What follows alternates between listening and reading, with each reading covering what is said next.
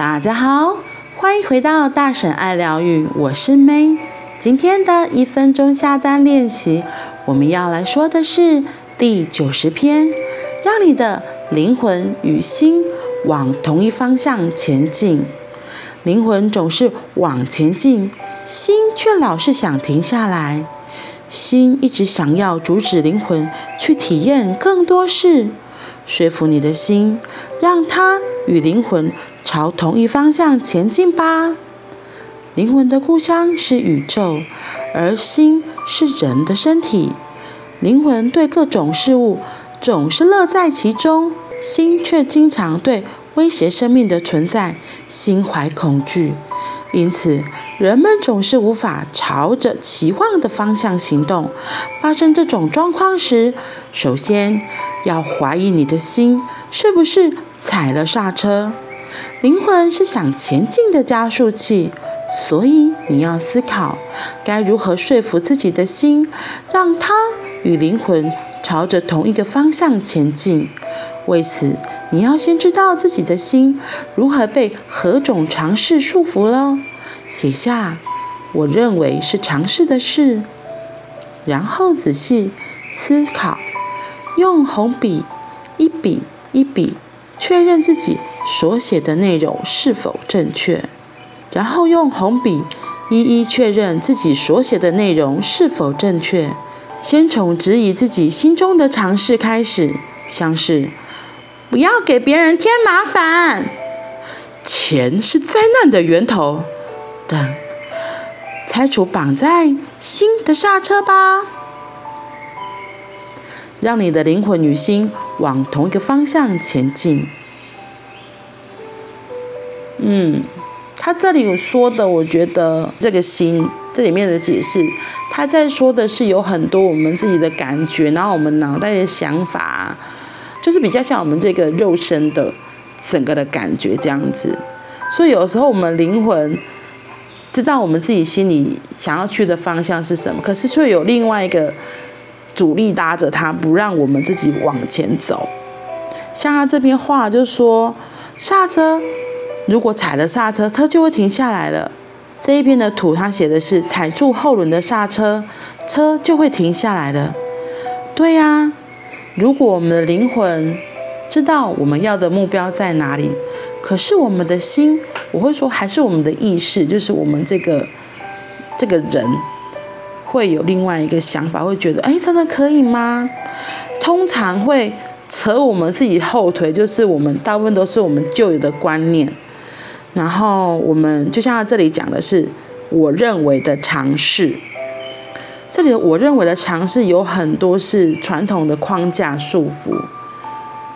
比如说，我举一个很简单的例子：你以前考大专联考，或者现在考学测或者是指考，考出来的结果出来了，你可能会有自己期望想要念的科系嘛。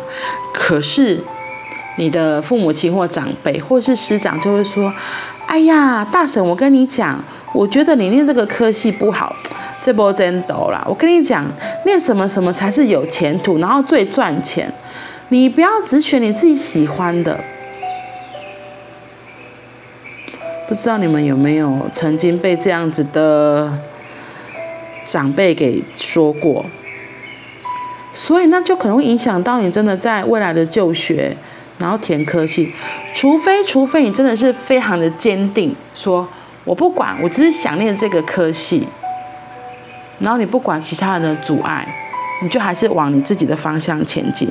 那这样你的脚踏车就没有刹车，就是继续往前走。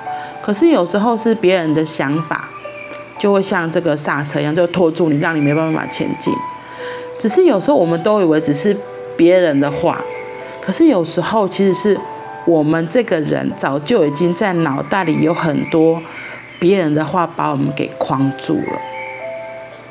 所以不一定是真的有别人讲话，而是以前的人讲过的话，你其实心里就已经落下这个印记，所以他才说要用写的，把它写下来，然后来一一核对，到底哪些是真的是错误的，那就是要把它拿掉，而不是他一直留在旧有的框架里，结果真的就被自己自己就被自己给绑住，然后哪也去不了，这个脚踏车就永远都无法骑去你要的目的地。所以你看到他这里就有说的，就是他举例就是像是不要给别人添麻烦啊，钱是灾难的源头哦。你看，其实这两个还蛮可怕。不要给别人添麻烦，这个听起来就是说，如果你真的遇到事情，是不要给别人，就不要向别人求助。问题是，其实我们活的这个地球上，就是大家都是互助合作的社会，而且我相信大家都是会有乐意助人的心，特别是在我们这个美丽的宝岛台湾，其实大家都是有个善心，很愿意协助别人的。可是，如果你真的深深相信说，不要给别人添麻烦。然后你在遇到状况的时候都不求助，到最后卡住就是自己，这真的是，嗯，真是需要你需要质疑的一点。然后像他说，钱是灾难的源头哦，你看这个钱明明这么好用又很好的能量，硬上硬生生被贴上这么可怕的标签，那你觉得你会跟钱当好朋友吗？还绝对的不啊，那这样你还能够赚到钱吗？我会说很难，非常难，因为你就有一个观念是觉得钱等于灾难，那那这成真的会很难存到钱，更别说要赚大钱。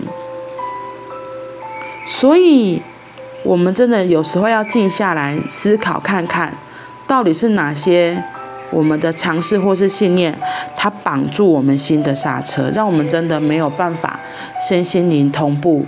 出发往我们要去的地方，真的很有意思。所以，亲爱的，如果你有个目标一直没有实现，那就是可以停下来看看，我到底有什么样子的信念观念绑住了我，让我像踩了刹车一样无法前进。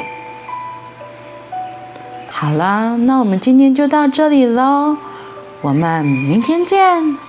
拜拜。